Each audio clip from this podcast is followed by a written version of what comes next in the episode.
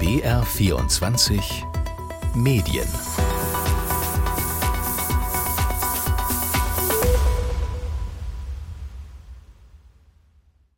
Über Social Media lernen spezifisch für Schüler tut man gar nichts. Also ihr bekommt auch nicht erklärt, wie man zum Beispiel, keine Ahnung, seine Daten schützt oder wie man herausbekommt, ob sich gerade eine Nachricht um Fake News handelt oder wie seriös das Medium ist, auf dem man sich gerade befindet. Über all das redet ihr eigentlich nicht? Nein. Das war der 17-jährige Ben von einem großen Münchner Gymnasium über Medienpädagogik an seiner Schule. Und genau darüber, über Medienkompetenz an Schulen, reden wir heute. Wie fit sind Schülerinnen und Schüler im Umgang mit Medien? Wissen sie, wo man sich seriös informieren kann und wie Medien genutzt werden können? Wie fit sind die Schulen, diesen Umgang zu vermitteln? Und welche Rolle spielen wir Medienschaffenden selbst dabei?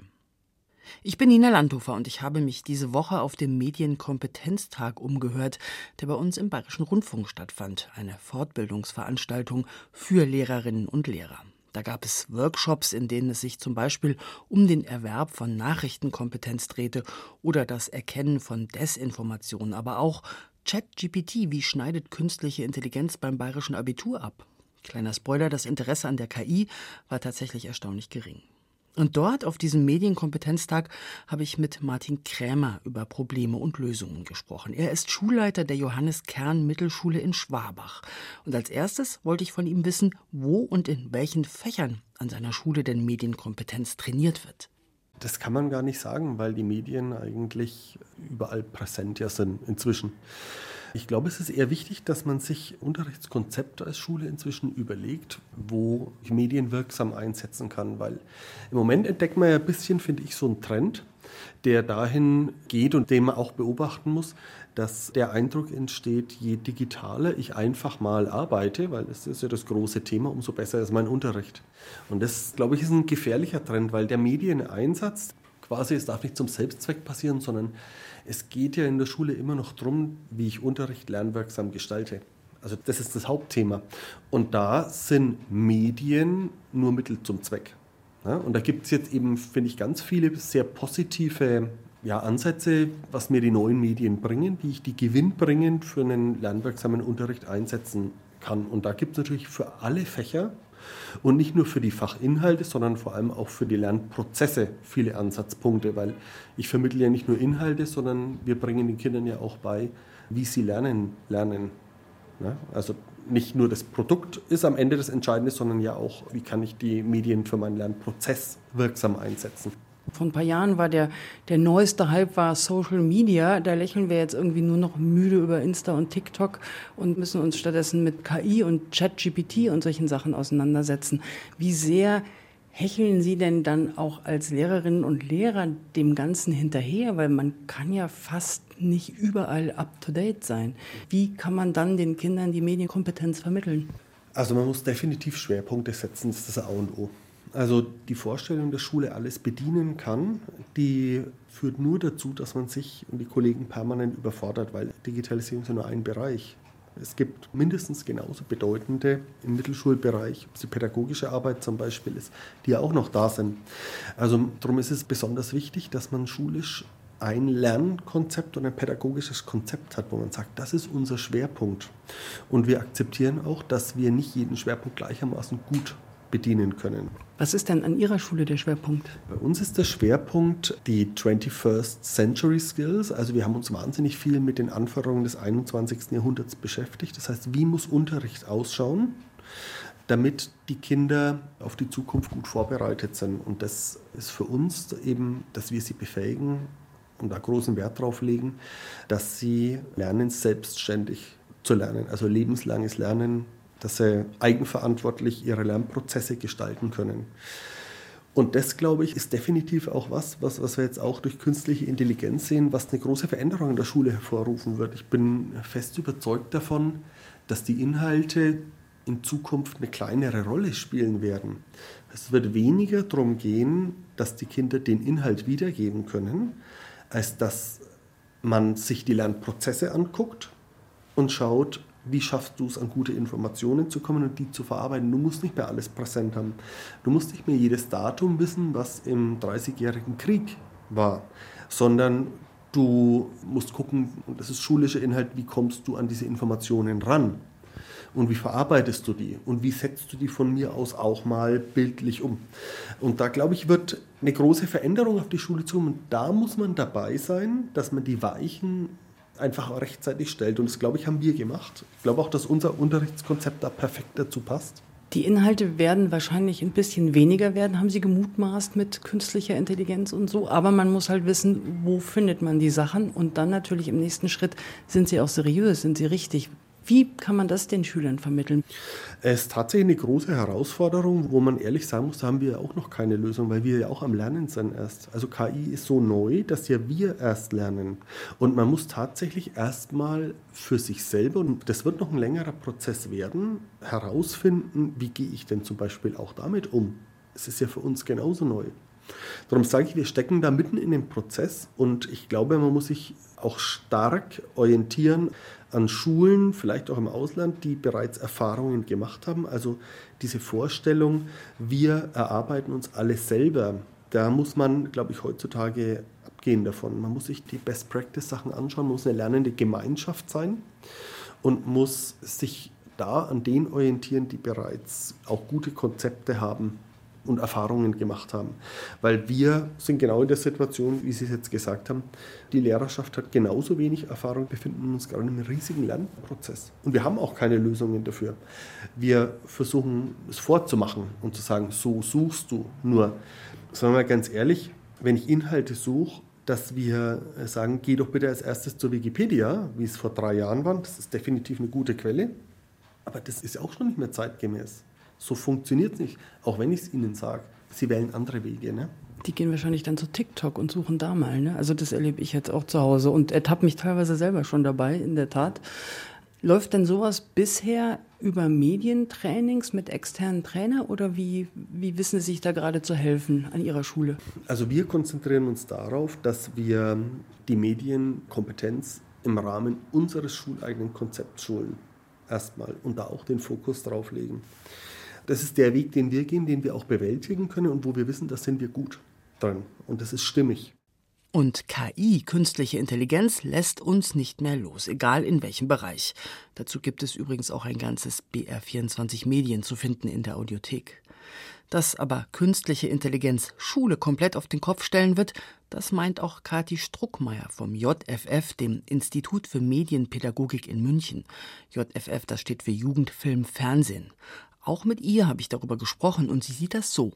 Ich glaube schon, dass es unser Verständnis von Bildung einfach verändern wird. Also gerade unsere Generation, ich bin auch noch mit klassischen Lexika und Nachgucken und Buch aus der Bibliothek holen und so äh, groß geworden. Dann hat sich das natürlich über das Internet schon ganz wahnsinnig verändert. Dann hat sich es nochmal über Social Media ganz wahnsinnig verändert.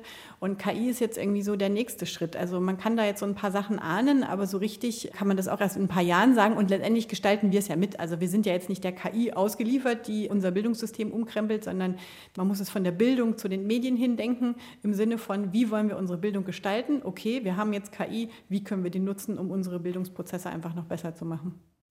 Die drohenden Umbrüche durch KI sind aber noch nicht überall angekommen. Auch auf der Fortbildung der Lehrer im Bayerischen Rundfunk hat dieses Thema also wenig Lehrerinnen und Lehrer interessiert.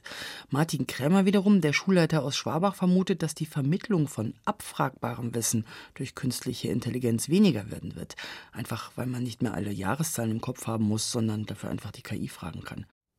Kathi Struckmeier vom Institut für Medienpädagogik hat beobachtet, dass es da aber auch Unterschiede gibt bei den Jugendlichen.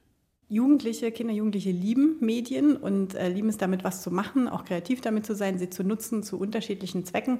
Und das heißt, sie sind schon ziemlich fit, was vor allen Dingen auch immer ähm, technische Voraussetzungen natürlich betrifft. Aber es gibt dann in bestimmten Gebieten natürlich auch wieder Wissenslücken. Also wie baut sich eigentlich so ein Algorithmus zusammen? Wie funktionieren Algorithmen? Wie kann ich meine Daten schützen? Wie erkenne ich Desinformationen oder Deepfakes? Oder worauf muss ich überhaupt achten und wo liegen die Prioritäten? Das sind schon Themen, ähm, wo doch öfter einfach noch nicht genug Wissen da ist. Zumal man ja auch sagen muss, dass das Wissen gar nicht per se da sein kann, sondern es verändert sich auch ständig. Das heißt, man muss immer dranbleiben und immer auch die Medienentwicklung beobachten und äh, das Wissen dementsprechend dann auch immer erweitern. Beobachtungen, die auch Katja Friedrich von der Bayerischen Landeszentrale für politische Bildungsarbeit macht. Das hat sie mir auf dem Medienkompetenztag in der vergangenen Woche erzählt. Was aber schon immer wieder durchsickert, jetzt auch bei den großen, bei der Shell-Studie, bei den GYM-Studien, die ja regelmäßig gemacht werden, ist, dass die so auf der technischen Ebene, die Bedienkompetenz, sind sie sehr, sehr fit.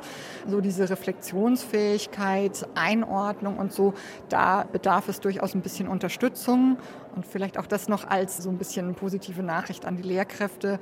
Ich muss nicht immer jedem Hype hinterherlaufen. Ich muss nicht wissen, wie exakt TikTok funktioniert oder was das Besondere an Snapchat oder ähnlichem ist, solange ich die grundlegende Logik verstanden habe, wie soziale Medien und soziale Netzwerke funktionieren, dann kann ich da eigentlich meine Schülerinnen und Schüler sehr gut anleiten bei der Frage, wie hinterfrage ich denn die Informationen, die ich dort finde.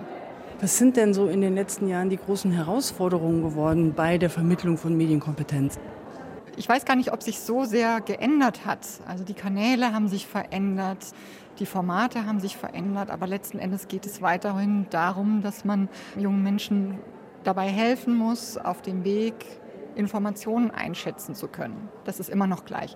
Also die Informationskompetenz, Quellenkritik, hinterfragen, von wem kommt das, vielleicht auch die Kommunikationsintention hinterfragen, was ist damit beabsichtigt, wem nutzt dieses Posting oder diese Information. Das ist das eine. Das zweite wäre dann der Bereich der Urteilskompetenz, dass man eben den jungen Menschen auch dabei hilft, sich eigenständig in dieser Vielfalt von Quellen im Netz äh, diese Informationen zu nutzen, um sich eine eigenständige Meinung zu bilden und sich dabei nicht manipulieren zu lassen, sich nicht beeinflussen zu lassen. Und das Dritte ist dann im Bereich der Handlungskompetenz. Damit ist jetzt nicht nur gemeint, dass man ihnen Wege aufzeigt, wie sie sich politisch engagieren können, über Parteien oder selber zur Wahl gehen, sondern da ist auch diese kommunikative Handlungskompetenz damit gemeint. Wie beteilige ich mich denn an Debatten? Wie kann ich selber konstruktiv Beiträge zu diesen Debatten liefern? Und vielleicht auch die Frage, was kann ich tun, wenn Debatten ins Dysfunktionale abgleiten? Wenn dann zum Beispiel persönliche Beleidigungen ins Spiel kommen, wenn abgelenkt wird vom Thema, wenn Sachkonflikte auf so eine Ebene von Gruppenkonflikten gehoben werden. Ich glaube, das sind die drei, weiterhin die drei drei größten Herausforderungen. Und wie gesagt, die haben sich nicht so groß verändert im Laufe der Jahrzehnte, aber die Vermittlungsformen oder die, die Art, wie die Informationen vermittelt werden, das hat sich natürlich gewandelt. Martin Krämer, Schulleiter an der Mittelschule in Schwabach, den wir eben schon länger gehört haben, treibt das auch um. Technisch sind die Jugendlichen oft den Lehrerinnen und Lehrern weit überlegen. Aber wie beobachtet er das mit der Einordnung? Ich habe das Gefühl, dass sie es nicht können und dass sie sehr gerade was auch die sozialen Netzwerke betrifft, sehr unreflektiert damit umgehen. Und das ist auch das große Problem, weil es bietet natürlich inzwischen auch vielen, die keine guten Absichten haben, eine Plattform, um Sachen zu streuen. Das Gefühl haben wir schon und bin da ganz ehrlich, wir haben da auch nicht die Lösung gefunden, auch nicht für uns. Aber ich glaube, dass es ein äh, gefühlt, dass es ein großes Problem ist. Also dass die Kinder sehr unreflektiert äh, damit umgehen. Und vor allem, was wir feststellen, das ist, ist eines der größten Probleme. Wir haben eine Elternschaft, die selbst zwar erwachsen ist, die aber auch so damit umgeht. Vielleicht kann die besser reflektieren, aber sie leben den Kindern erstmal den Umgang, nur den Umgang vor und die Nutzung. Sie nutzen das den ganzen Tag über. Vielleicht können Sie besser reflektieren. Die Kinder schauen sich, das kriegen die aber nicht mehr. Die Kinder gucken sich nur ab, dass, dass permanent die Medien genutzt werden. Und Sie können es nicht. Sie sind 10, 11, 12 und Sie können nicht reflektieren drüber. Und da bräuchten wir die Elternschaft viel mehr, die hier als verantwortungsvolles Vorbild den Kindern den Umgang mit sozialen Medien zeigt. Denn das kann die Schule ja gar nicht leisten. Das können wir gar nicht leisten, dass wir jedem Kind egal wo es sich bewegt, beibringen, wie er verantwortungsvoll sich in den sozialen Netzwerken bewegt. Wenn das Beispiel von zu Hause nicht stimmt, und wenn wir jetzt aber davon ausgehen, dass viele Eltern tatsächlich auch heutzutage überfordert sind mit diesem ganzen Umbruch, was ja auch nicht ganz verwunderlich ist, wie könnte man das Problem lösen, wenn es sozusagen nicht den Hebel mehr über die Elternhäuser gibt? Braucht es da nochmal ein separates neues Fach in den Schulen? Das glaube ich nicht. Also das kann auch hilfreich, das glaube ich aber nicht, weil äh, wir brauchen kein Fach mehr, wo es nur wieder um, um die Vermittlung von Inhalten geht. Ich glaube, das, was Sie ansprechen, Also Schule ist, das stellen wir fest, Mittelschule ist für viele Kinder das zweite Zuhause. Das ist das große Vorbild. Das ist der Halt, der oft größer ist, die Schulfamilie, größer ist als der Halt zu Hause, wo auch mal zerrüttete Familienverhältnisse sind oder einfach schwierige Voraussetzungen. Und das stellen wir fest. Das heißt, wir haben einen großen Einfluss als im Klassenleiterprinzip eine ganz große Vertrauensperson für unsere Kinder. Und wir müssen eine Schulfamilie sein, auf die sich die Kinder verlassen können. Und wenn wir das vorleben in der Schule, stellen wir fest, dass wir einen unglaublichen Einfluss auf die Kinder haben.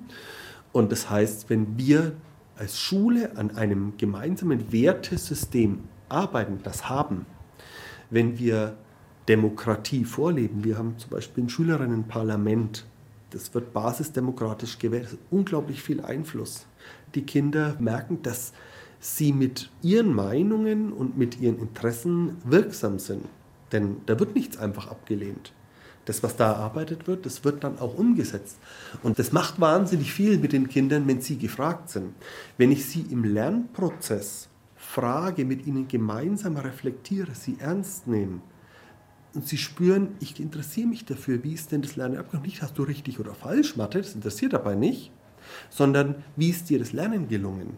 Wie kannst du das verbessern? Wo waren denn Hindernisse? Dann fühlen sich die Kinder ernst genommen. Dann kann man wahnsinnig viel bewirken. Wir arbeiten stetig dran, nach einem festgeschriebenen Konzept. Wir haben eine Vorstellung, welche Werte wir vermitteln wollen und wie wir Kinder auch zur Demokratie erziehen wollen. Und daran wird gearbeitet, unablässig. Und wir merken, dass das dann bei fast allen zum Erfolg führt. Und das ist das, glaube ich, was das Wesentliche ist. Also wir sind wirksam als Schule. Und man kann, glaube ich, den Lehrern, die oft sagen, boah, ich schaffe das nicht, ich habe Angst, jetzt schaffe ich das Thema wieder, kann man nur, äh, nur sagen, seid viel mutiger, dass er auch spontan das Augenmerk mehr auf die Bedürfnisse legt, die aktuell da sind und euch Zeit dafür nehmt. Und auch so mutig seid, einen Inhalt mal wegzulassen und zu sagen, nö, das ist jetzt wichtig, das merke ich. Und da bleiben wir jetzt auch dran. Das, da muss man viele ermutigen dazu und ich glaube, das ist auch das, was die Zukunft ist, auch die Zukunft der Schulen, dass man viel experimentierfreudiger sein muss, um auch was bewegen zu können. Also es immer nur zu verharren, ist wie überall, ne? Stillstand ist Rückschritt. Und es trifft das Bildungssystem absolut zu. Also wenn ich sage, ich mache meinen Stiefel weiter und es kommen aber die ganzen Neuerungen dazu, dann bedeutet das faktisch einen Rückschritt, weil ich das Ganze, was neu kommt, nicht bedienen kann. Ja, also muss ich mich bewegen und da muss ich mutig sein. Eine Schule, die mutig ist und Konzepte ausprobiert, ist die Drei-Flüsse-Realschule in Passau, an der Susanne Riederer ein Medienkonzept mitbetreut. Und auch sie treibt das Thema Desinformation besonders um, mit einem ganz praktischen Lösungsansatz. Wir haben an unserer Schule eine Schulfernsehgruppe. Und in der Schulfernsehgruppe produzieren wir auch eigene Beiträge. Und ich finde, die Schüler können am besten lernen, wie sie Fake News und ähnliche Dinge erkennen, indem sie selber Medien produzieren. Außerdem haben wir seit diesem Jahr iPad-Klassen in der siebten und achten Jahrgangsstufe und haben ein Konzept verwirklicht, das wir vor zwei, drei Jahren in der Corona-Zeit entworfen haben. Äh, das heißt Media Coach und Media Coach heißt, die Schüler werden selber zum Medienexperten ausgebildet und helfen in ihren Klassen bei der Umsetzung der Digitalisierung.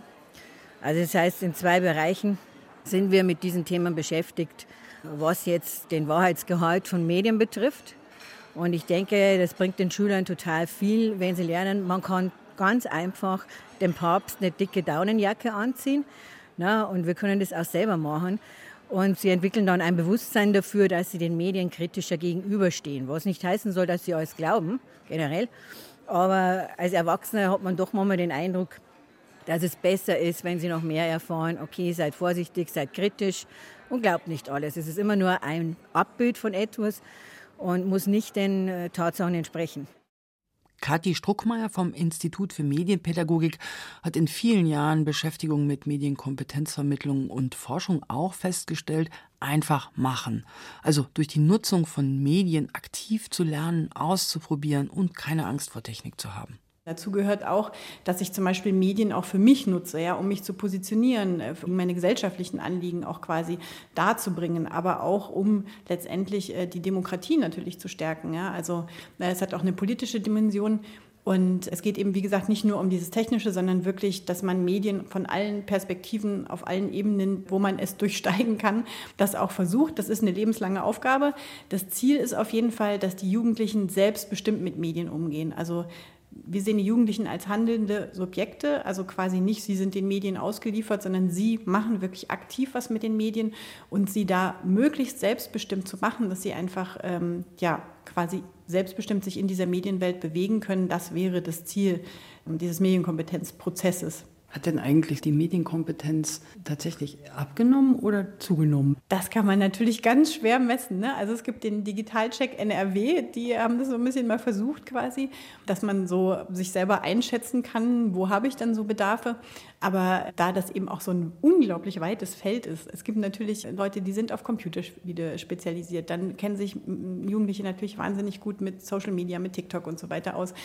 Aber dann gibt es natürlich auch noch die klassischen Medien. Es gibt Print, es gibt Fernsehen. Also es gibt ein ganz weites Feld. Und ich glaube, es gibt wirklich niemanden, der in allem total fit ist. Und es gibt immer was, was man irgendwie ausbauen kann. Und gerade die Algorithmen, Werbung, Datenschutz ändert sich eh eigentlich die ganze Zeit, dass man da auch so ein bisschen dranbleiben muss. Dranbleiben. Das gilt auch für Eltern, meinte Kathi Struckmeier. Was wir auch immer versuchen, auf Elternabenden zu propagieren, sozusagen, ist, dass die Eltern sich, wenn irgendwie möglich, auch mit den Kindern und den Jugendlichen gemeinsam hinsetzen, sich das einfach zeigen lassen. Und dafür ist natürlich die Voraussetzung, was ich am Anfang schon gesagt habe, diese äh, wertschätzende Grundeinstellung. Also nicht, äh, die du mit deinem blöden TikTok, da kann ich eh nichts mit anfangen, sondern ein ehrliches Interesse zeigen und das anerkennen als etwas, was im Leben meines Kindes einfach total wichtig ist. Und äh, dann versuchen, einfach auch ein bisschen dran zu bleiben. Natürlich haben Kinder und Jugendliche ein Recht auf Privatsphäre. Das soll jetzt nicht heißen, dass man da immer in alles reinguckt oder das sogar irgendwie trackt oder so. Aber einfach immer mal so ein bisschen am Ball bleiben, um eben eventuell auch, wenn die Kinder, die Jugendlichen auf Inhalte stoßen, die nicht für sie geeignet sind, dass sie sich dann auch an die Eltern als GesprächspartnerInnen einfach auch wenden und eben um auch selber so ein bisschen am Ball zu bleiben. Das heißt nicht, dass jeder der Eltern ist auch ein TikTok-Profil haben muss, aber dass man zumindest mal sich hat zeigen lassen von seinem Kind, was findest du eigentlich so cool daran oder was sind deine Lieblingsvideos oder wer sind deine liebsten äh, TikToker? Das ist ja schon mal ein Anfang. Ein Anfang in einem sich ganz schnell ändernden Feld in der Schule und auch zu Hause. Es ist nicht immer leicht für Lehrer im Schulalltag technisch auf dem Laufenden zu sein und den Kindern den Werkzeugkoffer zur Verfügung zu stellen, den es braucht. Aber, das haben wir gehört, es gibt auch schon gute Best-Practice-Beispiele, an denen man sich orientieren kann. Und auch Fortbildung wird immer wichtiger, auf Lehrerinnen und Lehrerseite wie auch bei Eltern. Aber eigentlich haben Kinder ja Spaß an neuen Medien und das kann man nutzen.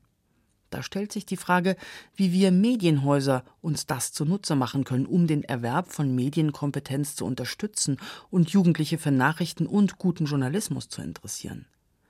Maya Götz leitet das Internationale Zentralinstitut für Jugend- und Bildungsfernsehen. Das untersteht dem Bayerischen Rundfunk, aber auch zum Beispiel die Landeshauptstadt München oder die Bayerische Landeszentrale für Medien, das sind Mitglieder. Sie verweist auf die Unterstützung, die die öffentlich-rechtlichen den Schulen bieten, mit Unterrichtsmaterial zum Beispiel.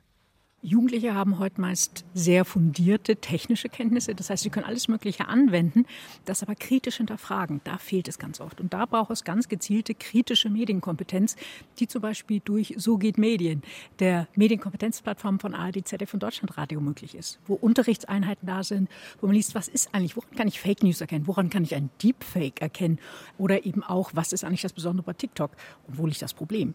Insofern, das sind genau die Dinge, die Sie nicht von alleine sich aneignen können. Da brauchen Sie wirklich die Unterstützung von PädagogInnen.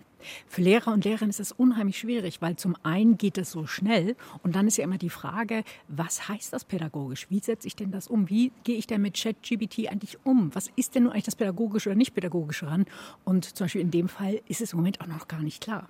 Das heißt, was wir machen können als öffentlich-rechtlicher Rundfunk ist, wir können Ihnen die Räume und Materialien zur Verfügung stellen, damit Sie die dann in Unterricht einbeziehen. Und natürlich sind wir auch gefordert, uns mit den aktuellen Phänomenen auseinanderzusetzen. Und das tun wir natürlich auch im Programm, wie der Informationsdirektor Thomas Hinrichs des Bayerischen Rundfunks erklärt. Wir als öffentlich-rechtlicher Rundfunk müssen dahin, wo die jungen Menschen sind. Auch wenn uns TikTok, die Datenhaltung von TikTok nicht gefällt, sind wir dort mit einem BA24-Angebot. Wir sind auf Insta mit der NewsWG. Das sind die Einstiegsangebote, um die jungen Menschen abzuholen. Von dort geht es auf die User Journey. Das heißt, Von dort müssen wir dann Angebote machen, die auch im linearen Fernsehen in der Mediathek zu sehen sind, Langformate, Dokumentationen, Features in der Audiothek. Also was wir machen müssen, Einstiegsangebote für die jungen Menschen, die nicht mit Papa und Mama auf dem Sofa sitzen und BR24 Fernsehen horchen oder BR24 Radio, sondern Angebote für die jungen Menschen, die ihnen den Einstieg in unseren Kosmos erlauben. Das ist die einzige Chance, die wir haben, neben unseren Events, neben unseren Möglichkeiten, wie über solche Formate wie heute in den direkten Kontakt zu treten. Wie gelingt uns das denn? Also die Präsenz vor Ort ist immer das Beste. Das ist unser Korrespondentennetz, die vor Ort sind, um mit den Menschen zu reden, auch mit den jungen Menschen natürlich. Jetzt red I, jetzt Social Media at its best. Die Events, die wir mit Bayern 1, Bayern 3, Puls Open Air, die wir anbieten, das sind ideale Gelegenheiten, in Kontakt zu dieser jungen Zielgruppe zu kommen, die mit den klassischen Medienwegen sich nicht anfreunden können. Das müssen wir akzeptieren und dann alle Möglichkeiten nutzen. Das ist der Weg, auf die Bevölkerung zuzugehen. Haben wir die richtigen Themen? Also sind das tatsächlich die Themen, die die jungen Leute interessieren? Ja und nein. Ich glaube, dass wir alle Möglichkeiten nutzen, die Journalisten nutzen können. Social Listening, da horchen wir ins Netz. Was gibt es für Themen, die besprochen werden? Wir haben Korrespondentinnen und Korrespondenten draußen vor Ort, um mit den Menschen direkt zu reden. Da, wo wir die jungen Menschen nicht erreichen, müssen wir über unser Community Management, über die Posts in den Netzen versuchen, an die Themen heranzukommen. Da sind wir auf einem guten Weg, wenn ich an die Initiative Dein Argument bei BR24 denke, wenn ich an die täglichen Diskussionen mit unserem Publikum in unseren Massenwellen denke. Ja, wir machen vieles richtig, aber wir können noch mehr machen. Der 17-jährige Ben, der zu Beginn der Sendung erzählt hat, dass an seiner Schule überhaupt gar keine Medienkompetenz vermittelt wird, der ist mit dem Angebot eigentlich ganz zufrieden. Ich glaube, ich wäre jetzt nicht einer, der jetzt zum Beispiel BR24, früher B5, den ganzen Tag jetzt hört, da wird es mir auch irgendwann langweilig mit nur den Nachrichten. Aber wenn man sich einzelne, in Anführungsstrichen, Formate wie jetzt die Tagesschau raussucht, dann kann man die sehr gut schauen, finde ich, weil da hast du alles kompakt über den Tag. Noch auf Social Media, die Posts sind mit sehr viel Text auch versehen. Und wenn man sich den durchliest, hat man noch alle Informationen, was ich sehr gut finde. Das ist doch schon ganz erfreulich. Und damit geht BR24 Medien schon wieder zu Ende. Abonnieren kann man uns übrigens in der ARD Audiothek. Und für alle, die mehr über Unterrichtsmaterialien für Schulen wissen wollen, setzen wir den Link zu So geht Medien in die Shownotes. Bis zum nächsten Mal, sagt Nina Landhofer.